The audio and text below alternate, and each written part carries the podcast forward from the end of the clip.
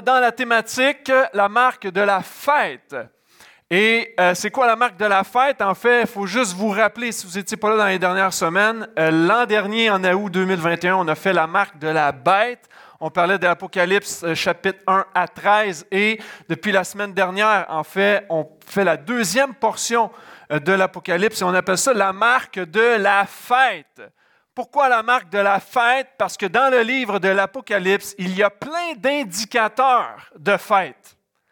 Souvent, on essaie de voir, puis on, regarde les textes, puis ça semble être compliqué, puis il y a toutes sortes de symboles, tout ça. Mais lorsque tu euh, t'attardes vraiment à ce qui est écrit dans le livre de l'Apocalypse, c'est une vraie fête. Il y a plein d'indicateurs.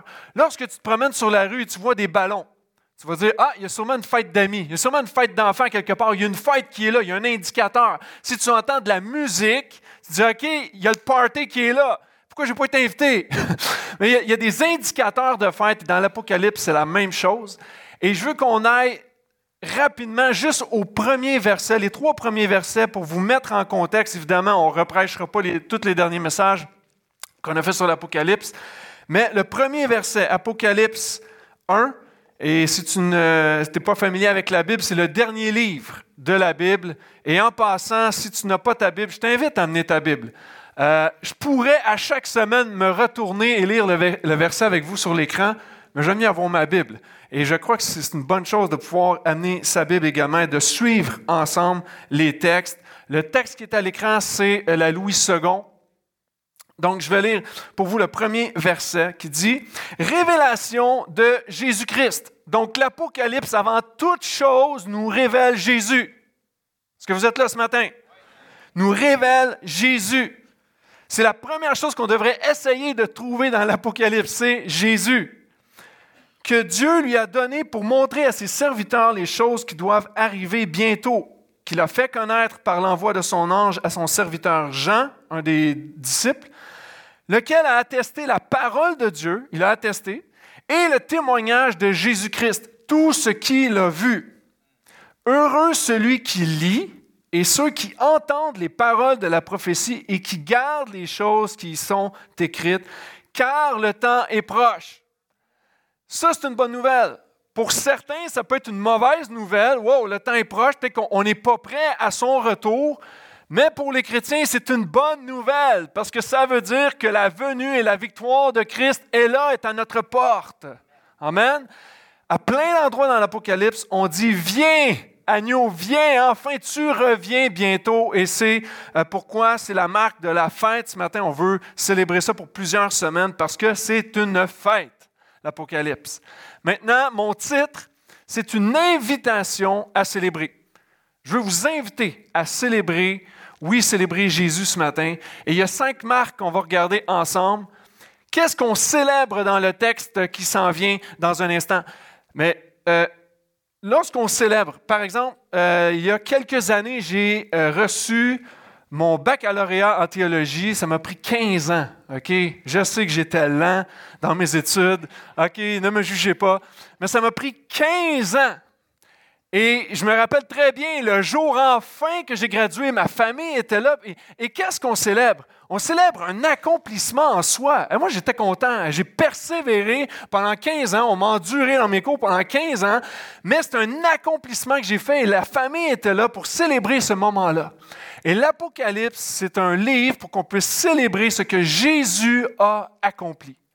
Donc, c'est une invitation à célébrer et on va lire ensemble Apocalypse 15 aujourd'hui. Donc, euh, tournez avec moi dans Apocalypse 15. Et le texte, euh, juste pour vous mettre en contexte, c'est le, jugement qui arrive. Euh, on l'a vu déjà dans d'autres chapitres précédemment, mais vous allez voir, il y a sept anges, sept fléaux, les sept coupes, et le sept, c'est la totalité. Donc, tout ce qui va prendre place, voici, c'est final. C'est ce qui s'en vient. là, tu dis, OK, qu'est-ce que tu veux qu'on célèbre là-dedans? Donnez-moi quelques instants, on va lire le texte ensemble et on va voir qu'est-ce qui est à célébrer dans ce texte. Chapitre 1, euh, excusez, verset 1 du chapitre 15. Puis je vis dans le ciel un autre signe, grand et admirable, sept anges qui tenaient sept fléaux, les derniers, car par eux s'accomplit la colère de Dieu. Et je vis comme une mer de verre mêlée de feu, et ceux qui avaient vaincu la bête et son image, et le nombre de son nom, debout sur la mer de verre, ayant des harpes de Dieu. Et ils chantent le cantique de Moïse, le serviteur de Dieu, et le cantique de l'agneau en disant, Tes œuvres sont grandes et admirables, Seigneur Dieu Tout-Puissant. Tes voix sont justes et véritables, roi des nations. Qui ne craindrait, Seigneur, et ne glorifierait ton nom, car seul tu es saint, et toutes les nations viendront et se prosterneront devant toi, parce que tes jugements ont été manifestés. Tout d'abord, j'aimerais juste faire une parenthèse sur ceux qui étaient debout sur la mer de verre. Lorsqu'on regarde la mer, dans, la Bible, mais dans l'Apocalypse aussi. Si on se rappelle, il y a euh, quelques temps, quelques chapitres précédents, la, bête sortait de la mer. Donc, le mal venait, la, la, bête, le diable, sort de la mer et la mer va représenter très souvent le chaos dans la Bible. Et là, il y a des gens qui sont debout, qui ont vaincu euh, la bête. Donc, les croyants ont vaincu la bête et maintenant sont sur une mer de verre. Des fois, on ne réalise pas toujours, et d'autres versions vont dire la mer de cristal, et on a l'impression que c'est juste euh, une belle eau. Mais une mer de verre, c'est comme un, plateau de verre qui se tient sur la mer. Donc, la, bête qui voulait euh, essayer de t'avoir, la bête qui voulait t'amener dans le chaos, maintenant tu es protégé, tu es vainqueur. La bête ne peut plus t'atteindre. Jésus a mis une protection euh, pour toi et moi, tous ceux qui ont placé leur foi en Christ. On a une protection contre la bête. Ça, c'est une bonne nouvelle. Lorsque j'étais dans l'Ouest canadien, il y a un endroit qui s'appelle le Skywalk. Et c'est une passerelle de verre. Et on a l'opportunité de marcher, de, s'avancer un peu dans les rocheuses, être dans le vide, mais nous sommes protégés par une passerelle de verre. Rien ne pouvait nous atteindre. Ici, j'aimerais te dire que si tu as placé ta foi en Jésus, rien ne peut t'atteindre. Tu es protégé. Ça, c'est une bonne nouvelle. Et le, le et qu'est-ce que les gens vont faire? Ça dit, ils chantent le cantique de Moïse. C'est quoi le cantique de Moïse? On le voit dans Exode 15, dans Deutéronome 32, mais aussi dans ce texte. Il parle du cantique de Moïse. Et j'y arrive dans un instant. Et celui de l'agneau, qui est Jésus. Le cantique de Moïse. Il faut se remettre en contexte du peuple euh, d'Israël lorsqu'il était en Égypte. Ils étaient captifs. Et à un moment donné, euh, Moïse a été appelé à libérer ce, peuple. Et il allait auprès de Pharaon, etc. Vous connaissez l'histoire. Il arrive à un moment donné, OK, ils sont libérés, ils sont dans le désert, ils essaient d'aller en terre promise que Dieu avait promis comme pays. Mais là, ils sont devant la mer. Ils ne peuvent pas traverser. À gauche, à droite, c'est des montagnes. En arrière, il y a l'armée ennemie qui arrive. Qu'est-ce qu'on fait? Et Dieu va dire, mets ton bâton. Dieu va ouvrir la mer en deux. Ils vont passer euh, à pied sec et Dieu va recouvrir leurs ennemis dans la mer. Hein, on connaît euh, tous cette histoire-là. Et là, ici, il chante le cantique de Moïse. Qu'est-ce que Moïse chantait? Moïse nous invite ce matin à célébrer le chant de délivrance. Le chant de délivrance, le chant de libération.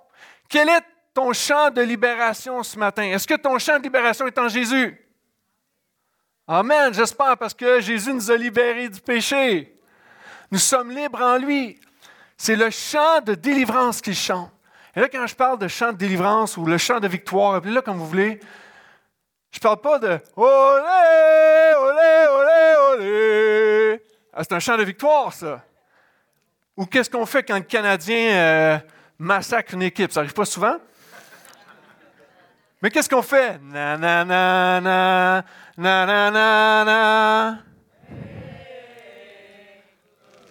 Le chant de victoire. Mais c'est quoi le, chant de victoire du chrétien? Ah, parce qu'il y a plein de chrétiens, des fois, qui ne célèbrent pas, ne se réjouissent pas. On a l'impression qu'ils n'ont pas été libérés par le Seigneur. On, peut être dans la réunion, on peut être chez nous, puis notre cœur n'exprime pas la louange, notre cœur n'exprime pas euh, toute la, beauté et la gloire de Dieu. Et peut-être que tu es ici et tu dis, ah, moi, ça va vraiment dépendre du style musical. Si le style est bon, ah, là, là, je vais chanter, je vais danser, puis Mais ça n'a rien à voir avec un chant centré sur Jésus. Hein? Tu peux aller dans un mariage, puis à la fin, il y a de la danse, puis wow, il y a du style, puis là, tu te mets à danser sur la piste de danse, mais ça n'a rien à voir avec Jésus nécessairement. Les paroles, ça n'a pas rapport. D'autres vont dire, moi, si le son, là, il est juste correct, là, là, je me sens bien dans la présence de Dieu. Le son n'a rien à voir. Le volume n'a rien à voir. Ou ah, moi, si j'ai des frissons, là, oh, c'était bon ce matin, pasteur, j'ai eu les frissons tout le long. Je peux avoir les frissons juste avec une belle chanson de musique de film là, qui, ah, puis là, tout à coup, là, il y a un moment émouvant dans un film, je vois plein de frissons. Ce n'est pas un chant de victoire, de libération. Et Moïse chantait un chant de libération. C'était quoi exactement ce chant-là? Et le chant de l'agneau, parce que Jésus est l'accomplissement de ce que Moïse a chanté. Mais le chant de délivrance, puis j'y arrive, OK, on l'a lu, mais j'y arrive va toujours nous parler de la nature de Dieu et de l'œuvre de Christ. Si les chants ne parlent pas de ça, ce n'est pas un chant de victoire. Ce n'est pas un chant qui est centré sur nous, bénis-moi, ou je vais danser comme David, ou plein d'autres chants qu'on a chantés avant.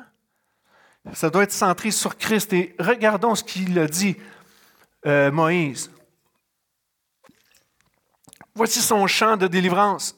Tes œuvres sont grandes et admirables sont pas petites, elles sont grandes et admirables. Et on ne réalise pas toujours.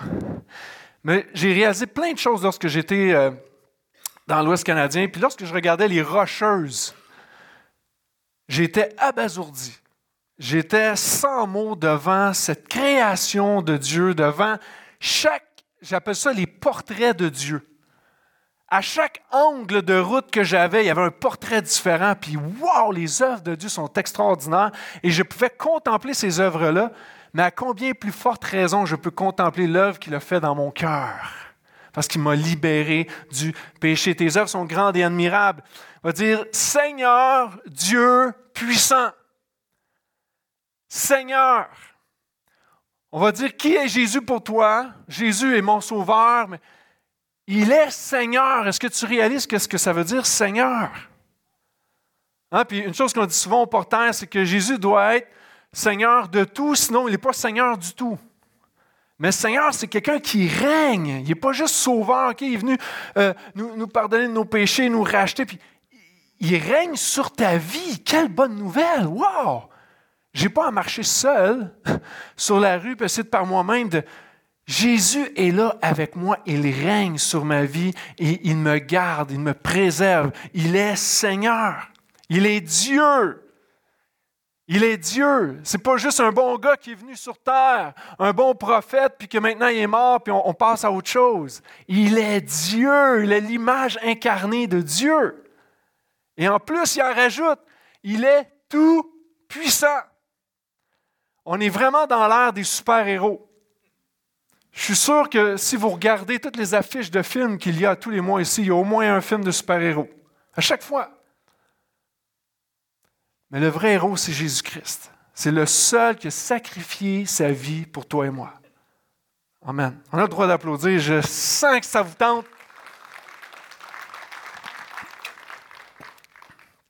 Et le texte continue. Il va dire, tes voix sont justes et véritables. Il n'y a pas d'injustice en Dieu. Ça, c'est la bonne nouvelle. Nous, on pense qu'il est injuste parce qu'on a un regard euh, terre à terre de la justice. Mais Dieu dit qu'il n'y a pas d'injustice en lui. Ses jugements sont justes. Ils sont vrais aussi. Il n'est pas un Dieu pour mentir. Ce qu'il va faire, il va l'accomplir. On l'appelle roi des nations. Sa louange, son chant de délivrance est roi des nations. Toutes les nations ont un roi, ils ont un premier ministre, ils ont un président. Puis à travers le temps, il y en a eu des despotes. Jésus est le roi, pas d'une nation, pas juste d'une église. Il est le roi des nations. Jésus règne sur toutes choses. C'est encourageant pour toi et moi parce qu'on peut mettre notre confiance en lui. Jésus ne nous décevra jamais. Il est le roi de toutes les nations. Et là, on va dire encore, Seul tu es saint. Juste Jésus qui est saint. On est, on est saint à cause de l'œuvre de Christ. mais seul tu es saint. En lui, il n'y a pas d'impureté. En lui, il n'y a pas de péché. Jésus est hors catégorie. Lorsqu'on pense au hockey, on pourrait dire Ah, Mick David, c'est un, joueur hors catégorie. Tu n'as rien vu. Jésus est encore meilleur que ça. La sainteté de Jésus le distingue de tous les autres rois sur cette terre. C'est le seul qui s'est sacrifié pour toi et moi. Il est saint. Il va dire Toutes les nations viendront et se prosterneront. Qu'on le veuille ou pas, c'est possible que tu sois assis ici ce matin, puis ton cœur résiste. Tu dis, ah, moi, jamais je vais me soumettre à Dieu.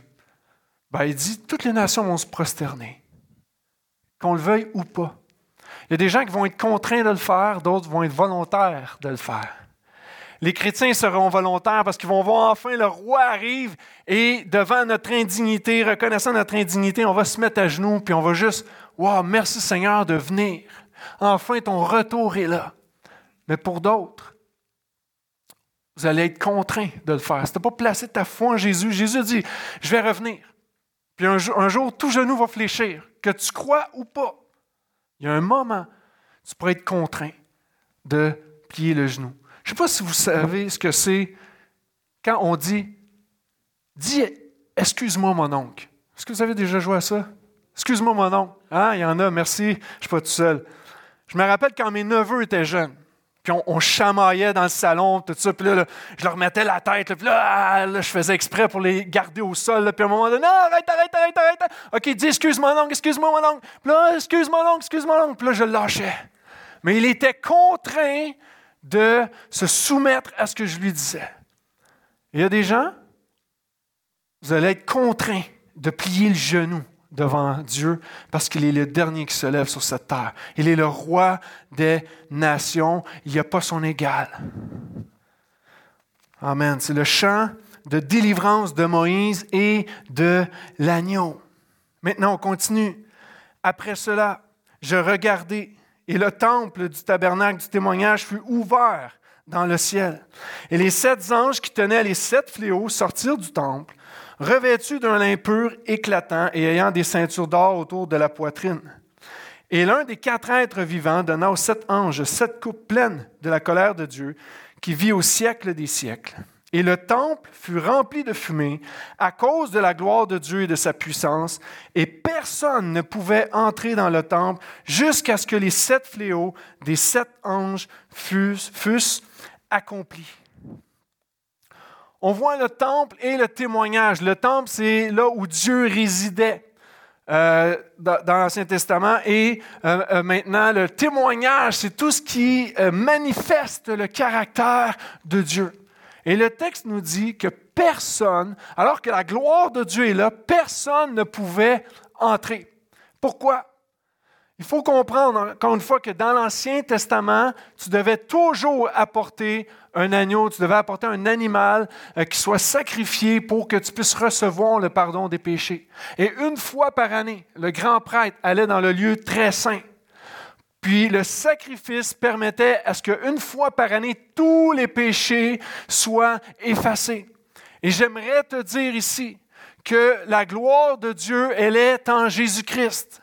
Et pourquoi il ne pouvait pas entrer? Parce qu'il n'y avait pas eu encore ce sacrifice parfait qui était l'agneau de Dieu, qui est Jésus-Christ. Maintenant, Jésus qui s'est sacrifié pleinement, la Bible va nous dire que nous sommes pardonnés une fois pour toutes. Tu n'as pas d'autre sacrifice à faire. La gloire de Dieu, elle est présente. Et la deuxième invitation à célébrer ce matin, c'est la maison de gloire. La maison de gloire. Et, souvent, en, tant que chrétien, lorsqu'on regarde à, nos cœurs euh, qui, qui, veut toujours aller vers le mal, puis on, lutte encore avec des péchés, puis tout ça, puis souvent on va dire, ah, on, on sent qu'on ne peut pas entrer dans la présence de Dieu, Dieu ne m'acceptera pas parce que j'ai encore tombé, j'ai encore chuté, puis, ah, puis là, on, essaie, puis on, s'auto-flagelle quasiment, étant donné qu'on ne se sent jamais à la hauteur. Mais Dieu veut simplement te rappeler que, hey, Christ a payé pour toi. Tu peux t'approcher avec assurance du trône de la grâce. Christ a payé pour toi. Et il y a une maison de gloire qui était dans ce texte. Et la maison de gloire, elle se vit à travers la personne de Jésus-Christ. Jésus-Christ est la gloire de Dieu. Et la, Bible nous dit que nous allons être transformés de gloire en gloire. Jésus est la perfection, il est la pureté même. Lorsque j'étais euh, près des, des, lacs et des rivières euh, dans l'Ouest, c'est incroyable comment tu vois l'eau, comment elle est claire, elle est limpide et il n'y a aucune impureté dans le lac. Ici, tu vois des verres de Tim Hortons de temps en temps dans, dans la rivière, des bouteilles d'eau. Tu n'as même pas une feuille morte. Il n'y a rien, rien, rien. Puis ça me démontrait comme, wow, comment que Christ est pur et il nous purifie de tout péché. On peut célébrer la maison de gloire. On poursuit chapitre 16, verset 1. J'entendis une voix forte qui venait du temple et qui disait aux sept anges, Allez et versez sur la terre les sept coupes de la colère de Dieu. Le premier alla, il versa sa coupe sur la terre. Un ulcère malin et douloureux frappa les hommes qui avaient la marque de la bête et qui adoraient son image. Le second versa sa coupe dans la mer, et elle devint du sang comme celui d'un mort, et tout être vivant mourut, tout ce qui était dans la mer. Le troisième versa sa coupe dans les fleuves et dans les sources d'eau. Ils devinrent du sang. Et j'entendis l'ange des eaux qui disait, Tu es juste, toi qui es et qui étais. Tu es saint, parce que tu as exercé ce jugement car ils ont versé le sang des saints et des prophètes, et tu leur as donné du sang à boire. Ils en sont dignes. Et j'entendis l'autel qui disait, Oui Seigneur Dieu Tout-Puissant, tes jugements sont véritables et justes. Le quatrième versa sa coupe sur le soleil.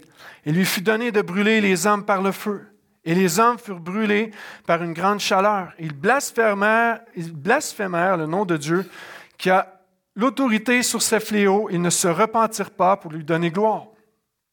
Verset 10, le cinquième versa sa coupe sur le trône de la bête, le trône du diable, et son royaume fut couvert de ténèbres, et les hommes se mordaient la langue de douleur. Ils blasphémèrent le Dieu du ciel, et à cause de leur douleur et de leurs ulcères, ils ne se repentirent pas de leurs œuvres. Ici, on voit vraiment le jugement qui prend place. Et l'Apocalypse 15 et 16 est vraiment un parallèle avec l'Exode.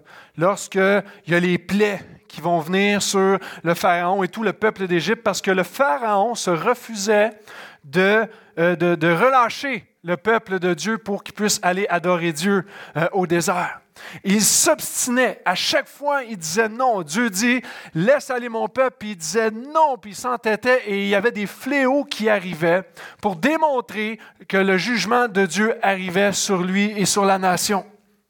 Et ce qui arrive, c'est qu'il y a tellement eu d'avertissements, son cœur s'est endurci, mais il arrive un temps, et c'est la même chose aujourd'hui, il y a beaucoup d'avertissements dans ce monde et il arrive un temps où c'est l'heure de la repentance. Et qu'est-ce qu'on fait avec les avertissements de Dieu? Et on le voit dans le texte, et je vais vous le résumer, mais lorsqu'on parle que la première coupe se versa sur la terre, il y a plusieurs commentateurs aussi qui vont parler d'aspects d'idolâtrie. Mais tout ce qui est sur la terre, tout ce qui est physique, tout ce qu'on peut euh, s'approprier, que ce soit le matérialisme, que ce soit la sexualité, que ce soit plein d'affaires qui nous amènent à détourner le regard de Dieu, il faut faire attention. Mais il va dire tout ce qui est sur la terre va être renversé. Il va parler de la mer aussi, que tout ce qui est dans la mer va mourir. La mer était également vue comme la, portion économie de l'époque, parce que environ 60% de l'économie était générée par la mer à cause des poissons. Hein? Les animaux marins, la pêche, c'est pas pour rien. Il y a des disciples qui étaient pêcheurs aussi euh, avant de suivre Jésus, et c'était vraiment une part d'économie importante. Qu'est-ce qu'on voit aujourd'hui? L'économie, c'est fragile l'inflation. Hein, on parle de récession aux États-Unis, puis je, pourrais en nommer d'autres. Mais l'économie est fragile en ce moment. On parle des sources d'eau, des fleuves, des sources d'eau. Et les sources d'eau, c'est toujours ce qui abreuvait hein, de, de grands cours d'eau. Et je trouve ça intéressant que l'auteur va jumeler ça avec les prophètes. Les prophètes ont parlé, vous les avez tués, leur sang a coulé, maintenant leur sang vous est redemandé, vous allez boire de leur sang. Puis ça démontre toute l'influence spirituelle. Le courant d'eau, il y a plusieurs textes dans la parole de Dieu qui démontrent que le courant d'eau est intimement relié avec le spirituel. Jésus a dit qu'il va nous donner des eaux vives. Et maintenant, tout va être affecté. On le voit dans notre monde, le monde spirituel, les différentes religions, les gens sont perdus. Ils n'ont plus de repères. Tout va être affecté encore une fois. Il va parler du soleil. Hein? Le soleil va brûler, puis là, je ne parle pas des coups de soleil, OK? Mettez de la crème solaire, ça va vous aider. Mais le soleil va brûler les hommes. Qu'est-ce que la Bible dit de Jésus? Il est le soleil de justice. Maintenant, on a refusé le soleil. On préfère les ténèbres à la lumière. Jésus est cette lumière qui est venue du ciel pour nous éclairer. Mais on rejette la lumière. Alors, ultimement, le soleil vient nous brûler. C'est une image de démontrer que de passer notre éternité sans Dieu, on la passe en enfer. Et une image où l'homme va brûler pour l'éternité. Et on parle du trône de la bête. Un autre jugement, le trône de la bête. Satan a déjà été jugé. Satan veut tout faire pour essayer de reprendre, hein, parce que la Bible nous dit qu'il est appelé un voleur, celui qui cherche à voler détruire. C'est ce qu'il cherche à faire. Mais la bonne nouvelle, c'est que Jésus a renversé son royaume. Jésus a renversé le royaume des ténèbres et on peut se réjouir aujourd'hui de ce que Jésus a fait.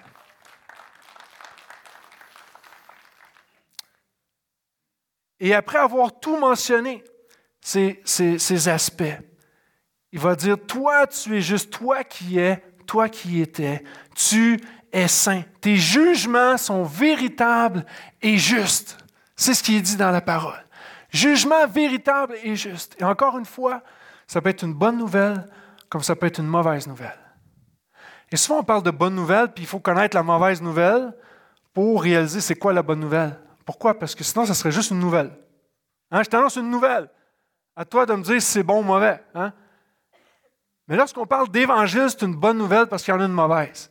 Tes jugements sont justes et véritables. Qu'est-ce que la Bible enseigne? Celui qui refuse la lumière. Ça dit que le salaire de son péché produit la mort. Le salaire de notre péché, ce n'est pas de faire 1000 pièces à la fin de la semaine. Ça, c'est un salaire de travail. Mais le salaire de notre péché conduit à la mort. C'est un, jugement qui est juste. Tous ont péché, sont privés de la gloire de Dieu. Hébreu va dire, il est donné aux hommes une... Euh, merci. Il est donné aux hommes de mourir une seule fois, après quoi vient le jugement. Un jugement juste et véritable. Le jugement est réel. Maintenant, il y a une bonne nouvelle à ça aussi. Il y a une bonne nouvelle. Pourquoi? Pour le chrétien, le jugement ne peut pas l'atteindre. Jésus-Christ a payé le jugement à ta place et à ma place. Jésus a été le premier à subir la colère de Dieu. Lorsqu'il était dans le jardin, Matthieu 26, qu'est-ce que Jésus a dit? Père, s'il est possible, d'éloigner cette coupe de moi. Ce n'était pas une coupe de vin, là. Éloigne cette coupe de moi, la coupe de la colère de Dieu qu'on voit ici. C'est une coupe de colère qui va être déversée sur l'humanité. Et Jésus s'apprête à donner sa vie maintenant, si c'est possible, mais que ta volonté soit faite. Jésus a pris la coupe de malédiction afin que nous marchions dans la bénédiction. C'est ça que Jésus a fait. Et ça, me fait penser, j'ai une image qui me vient que euh, dans les films de Walt Disney, encore une fois, où à la fin des films souvent, hein, où on prend Blanche-Neige qui va croquer dans la pomme empoisonnée, où tu donnes une coupe à quelqu'un qui, qui va s'effondrer. Ça prend un beau prince charmant, donner un petit bec sur la bouche pour, oups, tout à coup, il revient à la vie. Mais j'aimerais te dire que Jésus a bu cette coupe de malédiction, mais Dieu l'a ressuscité d'entre les morts pour que toi et moi, nous ayons la vie. Et l'invitation à célébrer, c'est célébrer la coupe de son jugement. C'est notre espérance. Ce n'est pas nous qui avons subi le jugement, Jésus l'a déjà subi pour nous. ça, c'est la bonne nouvelle. Mais regardez ce qu'il dit. Par contre, jugements sont justes et véritables, mais il va dire, ils blasphémèrent le Dieu du ciel. Il arrivait toutes sortes d'affaires. Oups, non, il y a des ulcères, puis là, la maladie arrive, tout, se, détruit, tout s'effondre, et là, il y en a qui blasphèment Dieu. Hein, c'est la faute de Dieu. On commence à se moquer de Dieu. On ne veut plus rien savoir de Dieu. Ça fait beaucoup penser à notre monde d'aujourd'hui. On blasphème Dieu. Le jugement est là.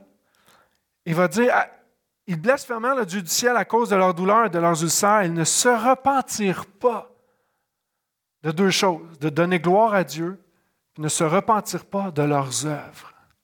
On a l'impression qu'on est bon, qu'on est des bonnes personnes. De toute façon, Dieu va m'accepter, je suis une bonne personne. La Bible dit qu'il n'y a pas un juste. Il n'y en a pas un. je ne veux pas redire les versets que j'ai dit précédemment, mais on, on va tous mourir à un moment donné par conséquence de notre péché. Mais celui qui a placé sa foi en Jésus va vivre. Même s'il meurt, c'est ce que Jésus dit. Pourquoi? Parce qu'il est la résurrection et la vie. On peut célébrer la coupe de son jugement parce qu'on n'aura pas à le subir. Amen. Amen. Continuons. J'ai presque terminé, verset 12. Le sixième ange versa sa coupe sur le grand fleuve, l'Euphrate, et son eau tarit, afin que le chemin des rois venant de l'Orient fût préparé. Et je vis sortir de la bouche du dragon et de la bouche de la bête et de la bouche du faux prophète. En fait, le, dragon représente le diable, la bouche de la bête, c'est tout ce système euh, du monde. Et lorsqu'on parle du faux prophète, c'est le, le, message contraire qu'on tente de nous véhiculer continuellement. Il va comparer à trois esprits impurs, semblables à des grenouilles, parce que la grenouille est un esprit impur. C'est tout ce que tu dois retenir ici. Le malin est déchaîné contre nous car ce sont des esprits de démons qui font des prodiges, qui vont vers les rois de toute la terre, afin de les rassembler pour le combat du grand jour du Dieu Tout-Puissant. Voici, je viens comme un voleur, heureux celui qui veille, qui garde ses vêtements, afin qu'il ne marche pas nu et qu'on ne voit pas sa honte. Il les rassemblèrent dans le lieu appelé en hébreu Armageddon. Ici, petite parenthèse, en fait, ce que je veux qu'on célèbre ici, l'invitation à célébrer, c'est le combat de Dieu. On a souvent l'impression que c'est notre combat. Et on le voit avec les temps de la fin, lorsqu'on parle d'Armageddon. Puis il y a des livres entiers qui sont écrits sur le sujet, alors que la Bible, il y a un verset sur Armageddon. Alors il faut faire attention. Et souvent, on le voit comme, euh, toujours, on, s'imagine le lieu euh, géographique, euh, on, s'imagine que c'est toujours très, très littéral. Puis il y avait un endroit hein, dans l'Ancien Testament où les rois se rassemblaient pour se faire la guerre. C'était la vallée de Megiddo, puis c'était l'endroit parfait pour se faire la guerre. Et c'est pour ça qu'il y a une image spirituelle ici où Jésus va combattre tous les rois de la terre, va combattre tous les ennemis qui sont là ultimement. Euh, la, bête dont on parle est le dragon. Il y a un combat ultime entre Jésus et les œuvres du mal. Mais ce que je veux dire par Armageddon, c'est qu'on le voit souvent comme euh, euh, géographique ou littéral, mais le problème, c'est que tout le reste dans l'Apocalypse, on est d'accord pour dire que c'est des symboles. Hein, les sept coupes, parce qu'il y a vraiment sept coupes? On va voir sept coupes se déverser sur le monde. Est-ce qu'on va vraiment voir, si on se fie à d'autres jugements précédents dans l'Apocalypse, où il y a des trompettes qui vont sonner, est-ce que vraiment il y a une trompette qu'on va entendre, puis wow, on va voir l'ange dans le ciel avec sa trompette? Donc, on ne peut pas mélanger les, les types littéraires. C'est vraiment important. Donc, Armageddon veut nous rappeler qu'il y a cette guerre ultime entre Jésus et les forces du mal, et on sait déjà qui, gagne. Amen. Jésus gagne cette bataille. Et voici ce qu'il va dire. Parce que qu'est-ce qui est intéressant aussi, c'est qu'il parle que l'eau est tarie. Tantôt, je vous ai parlé du peuple qui passe à travers la mer Rouge. Hein. Euh, le, passage était sec, puis Dieu a rempli la mer à nouveau pour anéantir l'ennemi. Mais cette fois-ci, l'eau est tarie et les rois peuvent passer. C'est comme si je vous donne accès à cette guerre. Il faut réaliser qu'il y a un combat ultime contre l'Église de Jésus. Il faut être prêt. Il faut être prêt. Ce pas pour rien que Jésus dit ceci. Dans le texte, il va dire, verset 15, Je viens comme un voleur. Et ça, en fait, ça devrait nous, laisser sur nos gardes. Je me suis toujours dit, si la guerre dans l'Apocalypse était géographique, elle était précise. On pourrait vraiment savoir c'est quand la fin du monde. Ah, il y a la dernière guerre, parfait, il faut se préparer. Parce que là, partout à TVA, ça dit qu'il y a une guerre d'Armageddon, puis OK, Jésus revient d'une minute à l'autre. Mais quand Jésus dit Je viens comme un voleur, c'est sans avertissement. Je ne sais pas si vous avez déjà vécu un vol à la maison, mais lorsque j'étais adolescent, il y a des voleurs qui sont venus à la maison. Et quand tu rentres, c'est comme Wow, tu t'attends pas à ça, puis c'est pas le fun. Jésus dit qu'il va revenir. Maintenant, tu sais pas le temps. Même Jésus ne sait pas. Hein? Il dit, il y a juste mon Père qui sait le temps, l'heure qui va venir. Maintenant, ce qu'il va dire, il va dire, heureux celui qui veille. Il faut veiller. J'ai déjà été dans les rues de New York, j'avais un sac à dos. Et quand je marchais, il y avait comme six personnes de l'air sur le trottoir. C'est comme fois 200 rangées de personnes. Tu n'es pas très sécure, là. Tu dis, OK, mon sac à dos, lui qui soit dans mon dos, ça va être mon sac ventre. OK? Je l'ai mis en avant. Je veux protéger, je veille à ce que personne ne m'enlève ce que j'ai reçu. Et le diable va essayer de venir voler. Encore une fois, il est là pour voler, détruire, essayer d'enlever ta bénédiction, essayer de t'enlever le regard sur Jésus, de ce que Jésus a fait pour toi, pour regarder à tous tes péchés, regarder à ta misère, regarder à ta faiblesse, puis ultimement pouvoir adorer le diable. Veillez. Heureux celui qui veille et qui garde ses vêtements. Merci d'avoir vos vêtements ce matin. J'enlèverai pas mes vêtements. Jésus me dit de les garder. Qu'est-ce qu'il veut dire? Celui, heureux celui qui garde ses vêtements, qui veille mais qui garde ses vêtements. C'est toujours des vêtements spirituels parce qu'il va dire après, il y en a qui sont nus. L'Apocalypse va dire, tu, te vantes un peu des œuvres que tu fais, mais tu réalises même pas que tu es misérable, pauvre, aveugle et nu. Et lorsqu'on parle de nudité, on parle du péché. Le péché qui nous rend honteux. tu regardes dans la Genèse, c'est la même chose lorsqu'on parle qu'Adam était nu, puis il a réalisé qu'il était nu, puis il avait honte tout à coup du péché qui l'habitait. Et c'est la même chose. Mais il va dire, garde tes vêtements spirituels, garde ton regard sur Jésus. Le vêtement était signe de justice. Lorsque Jésus s'est fait justice, revêtu du vêtement blanc, maintenant nous sommes justifiés en lui à cause de ce qu'il a accompli. Gardons nos vêtements, gardons le regard fixé sur Jésus. J'arrive à la fin, j'invite les musiciens à s'approcher.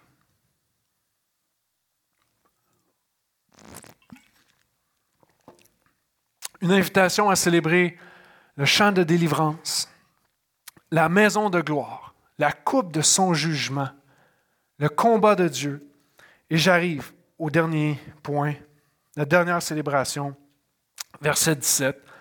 Le septième ange versa sa coupe dans l'air. Et il sortit du temple, du trône, une voix forte qui disait, C'en est assez, ça suffit, c'est fini. La guerre est finie. Et lorsque tu disais ça aux gens dans la Deuxième Guerre mondiale, wow, quel cri de victoire, c'est fini. On a tous l'impression qu'on a gagné, même si on n'a rien fait. Hein? C'en est fini, c'en est fait. Il y a des éclairs, des voix, des tonnerres, un grand tremblement de terre tel qu'il n'y en a jamais eu depuis que l'homme est sur la terre, un aussi grand tremblement. Et la grande ville fut divisée en trois parties et les villes des nations tombèrent. Dieu se souvint de Babylone la Grande, on va en parler la semaine prochaine, pour lui donner la coupe du vin de son ardente colère. Et toutes les îles s'enfuirent, les montagnes ne furent pas retrouvées, et une grosse grêle, dont les grêlons pesaient un talent, tomba du ciel sur les hommes. Les hommes blasphémèrent Dieu à cause du fléau de la grêle, parce que ce fléau était très grand. C'en est fait, mes amis. Nous pouvons célébrer la victoire déjà acquise par Jésus. Une victoire déjà acquise. On dit dans la parole de Dieu que nous sommes plus que vainqueurs. Avez-vous déjà réalisé plus que vainqueurs? Il me semble quand tu es vainqueur, tu es vainqueur. Comment tu peux être plus que vainqueur? Hein? C'est comme si un boxeur s'en va faire un match, et match ultime, puis la bourse, c'est 100 000 à la fin. Gagne le match, prend son chèque de 100 000, arrive à la maison, dépose le chèque sur la table, puis donne à sa femme pour dire, voici, on a gagné. Elle va sentir qu'elle a gagné, mais elle n'a rien fait pour gagner. Absolument rien. Le boxeur a tout fait. C'est la même chose avec le chrétien. Tu n'as rien fait pour gagner, mais tu es plus que vainqueur parce que Jésus a déjà gagné. Il dit, c'en est assez. On peut se réjouir ce matin. La victoire est acquise. Alléluia. Et ce matin, je veux qu'on puisse prendre la communion. il y a deux choses que j'aimerais dire là-dessus. Ça ne s'adresse pas à tout le monde, hein? la communion, c'est le repas du Seigneur. Et Jésus l'a pris avec ses disciples, l'a pris avec ceux qui ont confessé euh, Jésus comme étant leur Seigneur, leur Sauveur. Lorsque tu prends la communion, ça dit Faites ceci en mémoire de moi, de ce que j'ai fait, de ce que j'ai accompli. Donc, ça ne s'adresse pas à tout le monde. On a vu dans le texte qu'il y avait un groupe qui, qui blasphémait à Dieu, un groupe qui ne voulait pas se repentir, un groupe qui allait subir le jugement de Dieu par l'endurcissement de leur cœur. Et ici, le texte nous dit, ça s'adresse à Babylone, qui est tout ce système mondial, puis on va arriver plus euh, avec des détails la semaine prochaine, parce que la Babylone géographique est tombée. Et maintenant, on parle d'une Babylone spirituelle, mais elle tombe. Il va dire la coupe du vin de son ardente colère. Donc, elle sera jugée. Ce monde va être jugé. Ceux qui sont sans Jésus vont être jugés. Je ne veux pas refaire le message. Mais je te dis juste pour que tu comprennes que la communion, ce n'est pas n'importe qui. Les chrétiens vont boire la coupe de bénédiction. Hein? Cette coupe, le vin ou le jus de raisin, pour rassurer tout le monde, c'est du jus de raisin. Mais la coupe, c'est une coupe de bénédiction. Hein? Jésus a pris la coupe de malédiction pour que nous puissions vivre dans la bénédiction. Mais il y a une coupe de colère qui est réelle, une coupe de jugement qui est réelle. Et ce matin, si tu n'as pas placé ta foi en Christ encore, je veux t'inviter à le faire. Pas par peur de la mort, pas par peur de l'enfer, juste par la bonne nouvelle de qui Jésus est. Jésus peut être ton champ de délivrance ce matin. Il a tout accompli pour toi. Je t'invite à placer ta foi en lui. Parce que voici ce que l'apôtre Paul dit dans 1 Corinthiens 11. Il va dire, car moi j'ai reçu du Seigneur ce que je vous ai transmis. Le Seigneur Jésus, dans la nuit où il allait être livré, prit du pain et après avoir rendu grâce, le rompit et dit, Ceci est mon corps qui est pour vous, faites ceci en mémoire de moi. Son corps brisé lorsqu'il a souffert à la croix. Il fit de même avec la coupe après le dîner en disant, Cette coupe est l'alliance nouvelle en mon sang. Faites ceci en mémoire de moi toutes les fois que vous en boirez. Par le sang de Christ qui a coulé, nos péchés sont pardonnés une fois pour toutes. Le sang de Jésus est suffisant pour nous donner la vie. C'est ce que ça veut dire. Toutes les fois que vous mangez ce pain, que vous buvez cette coupe, c'est la mort du Seigneur que vous annoncez jusqu'à ce qu'il vienne. Alors lorsqu'on parle dans l'Apocalypse que Jésus revient, Jésus l'avait déjà dit et l'apôtre Paul le répète. Verset 27, c'est pourquoi celui qui mange le pain ou boit la coupe du Seigneur indignement, indignement, donc en ne reconnaissant pas le corps de Christ, sera coupable envers le corps et le sang du Seigneur. Que chacun s'examine plutôt lui-même et qu'ainsi il mange du pain et boive de la coupe. Car celui qui mange et boit sans discerner le corps mange et boit un jugement contre lui-même. Il faut prendre ça avec sérieux. Et je crois que tous les chrétiens, on doit prendre ce repas-là. C'est de placer ta foi en Jésus, puis ça ne demande pas une vie parfaite. Hein. Il y a juste Jésus qui a eu la vie parfaite. Mais si Jésus a pardonné tes péchés, de placer ta foi en lui, prenons cette communion en se rappelant ce que Christ a fait. Mais ne la prenons pas indignement. Donc, si tu n'as pas reconnu Jésus comme ton Seigneur, ton Sauveur, si tu n'as pas fait de Jésus celui que tu veux suivre dans ta vie, prends pas la communion, abstiens-toi. Il n'y aura pas de jugement dans ce lieu. Hein? On n'est pas là pour ça. On a tous euh, notre cheminement euh, personnel. Mais c'est tellement important, la coupe de bénédiction, ce que Christ a fait. Mais se rappeler aussi qu'il y a une coupe un jour de jugement pour ceux qui ne se sont pas repentis. C'est pourquoi je voulais vous donner l'opportunité de vous repentir ce matin. Puis de dire, puis la repentance, c'est vraiment de faire un 180 degrés. Hein? C'est une vie sans Dieu maintenant. On veut marcher avec Dieu. Puis je prie que l'Esprit de Dieu puisse convaincre vos cœurs ce matin. Juste qu'on prie ensemble et ensuite on va prendre la communion. Seigneur, euh,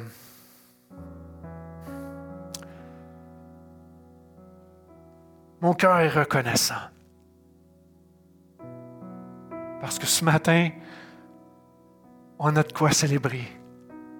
On peut célébrer notre libération. Et lorsqu'on chante, Seigneur, ce n'est pas juste des chants sur un écran, ce n'est pas juste des paroles sur un écran, un chant qu'on connaît par cœur, on veut réellement chanter à Jésus, celui qui nous a libérés. Seigneur, ce matin, nous sommes dans ta maison et nous savons que ta gloire, elle est présente parce qu'elle est permis de racheter. Alors que dans ta maison, on ne peut pas avoir d'impureté. On ne pouvait pas entrer lorsque ta gloire était là parce qu'on est impur. Maintenant, on est, pur en toi. Et merci de ta présence dans ce lieu. Et on veut célébrer cette présence au milieu de nous. Seigneur, on veut célébrer la coupe de ton jugement. Tu as été le premier à subir ce jugement pour pas qu'on ait à le subir. Merci Jésus pour ça. Seigneur, on veut célébrer ton combat. Si nous, on combat par nous-mêmes, on va s'épuiser. On va être couché par terre sans force. Mais Seigneur, c'est ton combat. Et tu as dit que tu allais nous équiper, Seigneur. Tu nous dis de revêtir les armes que tu nous as fournies, ta parole, la prière. Seigneur, gardez le regard sur toi. Tu as déjà tout vaincu et nous sommes plus que vainqueurs en toi. C'est ce qu'on célèbre ce matin. Seigneur, je veux qu'on, en fait, on célèbre encore ce matin la victoire qui est déjà acquise à la croix. Merci de ne pas m'avoir demandé de gagner parce que j'aurais échoué. J'aurais échoué. À tous les jours, Seigneur, je m'en fâche. Mais merci parce que tu me relèves chaque fois. Tu me rappelles que ton sacrifice a été suffisant. Ton sacrifice est efficace pour moi. Merci Jésus. Et aujourd'hui, ce qu'on veut faire cette communion, se rappeler ce que tu as fait. Mais je prie aussi pour ceux et celles qui sont ici, qui n'ont peut-être pas fait la paix avec toi, qui, dans leur vie, ont préféré marcher dans, dans les ténèbres, dans ce monde sans Dieu, dans ce monde qui suit la voie du mal. Et des fois, on ne réalise pas, on dit non, des bonnes personnes, mais si on ne marche pas avec toi, nous marchons contre toi. Et Seigneur, je veux juste que par ton Saint-Esprit, tu amènes une conviction dans les cœurs pour qu'ils puissent justement crier vers toi et dire, je veux mettre ma foi en Jésus. Je crois qu'il est cette lumière qu'il est cette justice, qu'il est celui qui a tout payé, qu'il a tout accompli pour moi. Je prie pour ces gens en ce moment, Seigneur. Ton Saint-Esprit agisse dans le nom de Jésus. Amen.